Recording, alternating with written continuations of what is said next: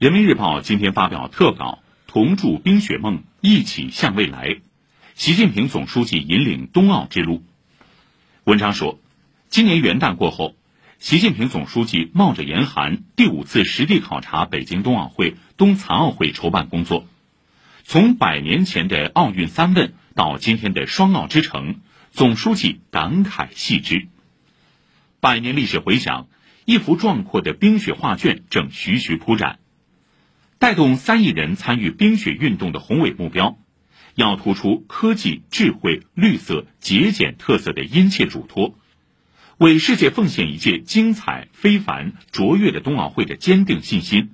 冬奥之约兑现中国之诺。文章指出，体育是国家强盛的一个标志，是民族凝聚力的一个象征。奋进的中国与奥林匹克再度携手。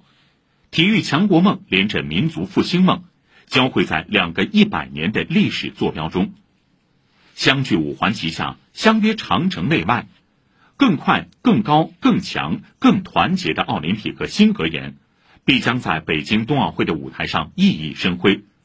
北京冬奥会将奏响和平、友谊、进步的时代强音，促进中华文明同世界各国文明交流互鉴。与奥林匹克一路同行，世界将看到一个坚韧不拔、欣欣向荣的中国。